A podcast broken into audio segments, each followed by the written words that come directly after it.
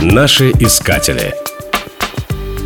Бенуа был выдающимся историком искусства, живописцем, иллюстратором, оформителем, публицистом, критиком, музейным деятелем, знатоком театра, режиссером.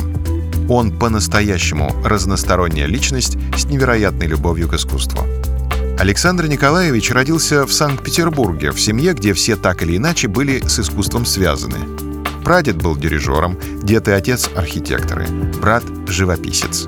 Неудивительно, что решение стать художником сформировалось очень рано. Несмотря на это, Бенуа получил юридическое образование, а вот историей искусств и живописью занимался самостоятельно. Еще в гимназии он познакомился с единомышленниками, среди которых были Сомов и Бакст.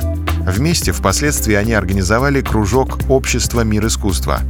Стали издавать одноименный журнал и заниматься организацией выставок, имевших большой успех. Проявивший себя как талантливый искусствовед, с 1918 года Бенуа стал заведовать картинной галереей Эрмитажа. Он разработал и реализовал принципиально новый план экспозиции музея. В 1926 году Бенуа эмигрировал во Францию. Здесь он продолжил писать картины и литературные заметки.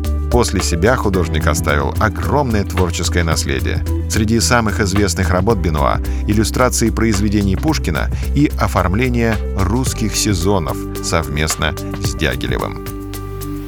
Наши искатели.